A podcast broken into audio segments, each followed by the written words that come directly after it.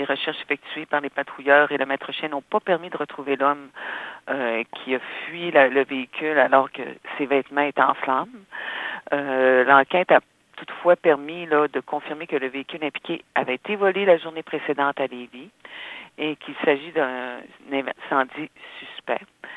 Ça pourrait même être de nature euh, évidemment criminelle, puisqu'on a des témoins aussi qui, qui, nous mentionnent que l'individu aurait semblait le faire être entré en collision avec le bâtiment de façon intentionnelle. Donc ça demeurera à confirmer au cours de l'enquête. Et évidemment, il est très important qu'on retrouve la personne, le conducteur qui est parti, qui a pris la fuite avec des vêtements en feu, qui est possiblement blessé.